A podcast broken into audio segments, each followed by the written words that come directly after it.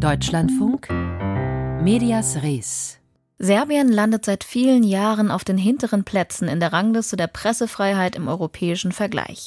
Wegen systematischen Missbrauchs von Institutionen und Medien fordert das Europaparlament gerade heute internationale Untersuchungen von mutmaßlich unfairen Wahlen in Serbien.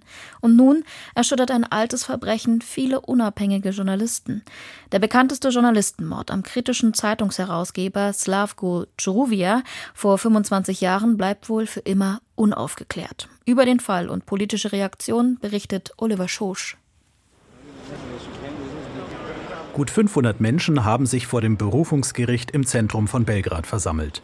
Hier wurde über den Mord am Zeitungsherausgeber Slavko Čuruvia verhandelt. Vier bereits verurteilte Geheimdienstmitarbeiter wurden wieder freigesprochen, final. Die Vorsitzende der Slavko Čuruvia Stiftung Ivana Stevanovic greift sich ein Mikrofon. Es gibt keine Worte mehr, die wir ans Gericht, an die Justiz und an dieses Land richten können. Nur Schweigen, Fassungslosigkeit, Schock und Verachtung. Wir haben statt Worten eine weiße Fahne mitgebracht für Serbien und die serbische Justiz. Auf der Fahne steht, ihr habt das Recht getötet, aber die Wahrheit lebt. Wir rufen euch alle nun auf, die kommenden 25 Minuten zu schweigen. Für die 25 25 Jahre, die wir vergeblich auf Gerechtigkeit gewartet haben. Vor knapp 25 Jahren, an Ostern 1999, wurde Slavko Čuruvia in Belgrad auf offener Straße erschossen. Es passierte während des Kosovo-Kriegs, während die NATO Serbien bombardierte. Čuruvias damalige Lebensgefährtin, die Historikerin Branka Prpa, war beim Attentat mit dabei und erzählte dem serbischen Fernsehsender Insider, wie es abgelaufen ist. Wir waren im Restaurant Kolarats Mittagessen und sind danach auf die Passage zu seiner Wohnung zugelaufen. Dann kamen sie von hinten und haben geschossen. Slavko ist hingefallen und ich habe mich umgedreht und dann hat mir jemand auf den Kopf geschlagen. Und wir lagen dann nebeneinander auf dem Boden.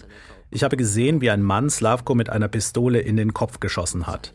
Dieser Mann stand dann mit der Pistole über mir und wir haben uns angeschaut. Und dann ist er umgedreht und weggelaufen.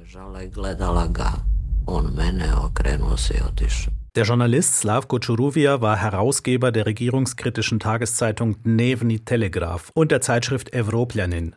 Er übte offen Kritik am brutalen serbischen Vorgehen im Kosovo-Krieg und er nannte Präsident Slobodan Milosevic einen Diktator, der ein Ende finden würde wie der hingerichtete rumänische Diktator Nicolae Ceausescu. Noch im Februar 1999, zwei Monate vor seiner Ermordung, gab Slavko Čuruvia dem ARD-Studio Wien ein Interview. Er erzählte, wie hart die Regierung damals gegen ihn vorging. They were threatening me Sie haben mir gedroht, dass sie mir meinen Pass, mein Auto und meine Wohnung wegnehmen werden. Es ist wie in einem Boxring. Sie schlagen dich nieder, du stehst wieder auf. Dann schlagen sie dich wieder nieder und du stehst wieder auf. Aber wir sind noch am Leben und das ist der größte Erfolg. Bis zu seiner Ermordung wurde Churuvia rund um die Uhr vom Geheimdienst überwacht. Für die Tat wurden vier Geheimdienstmitarbeiter zunächst zu Haftstrafen verurteilt zwischen 20 und 30 Jahren. Darunter der serbische und der Belgrader Geheimdienstchef und zwei Mitarbeiter, von denen einer untergetaucht ist. Ihm wurde die Ausführung der Tat zugeschrieben, obwohl Branka Prippa sagte, sie habe am Boden liegend gesehen, dass er es nicht war. Nun sind alle vier Verdächtigen in einem Berufungsverfahren wieder freigesprochen und der Fall bleibt unaufgeklärt.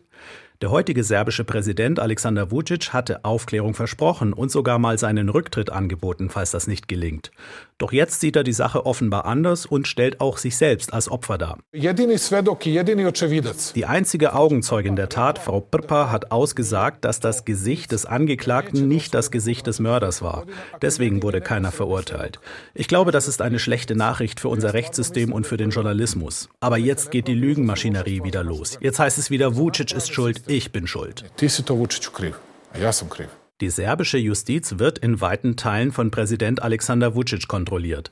1999, als der Mord an Slavko Čuruvia passierte, war Vucic Teil des Milosevic-Regimes.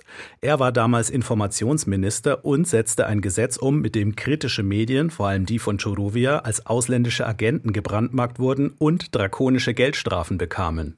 Branka Prpa wirft Vucic vor, sich vor der Verantwortung zur Aufklärung des Mordes an Slavko Čuruvia zu drücken.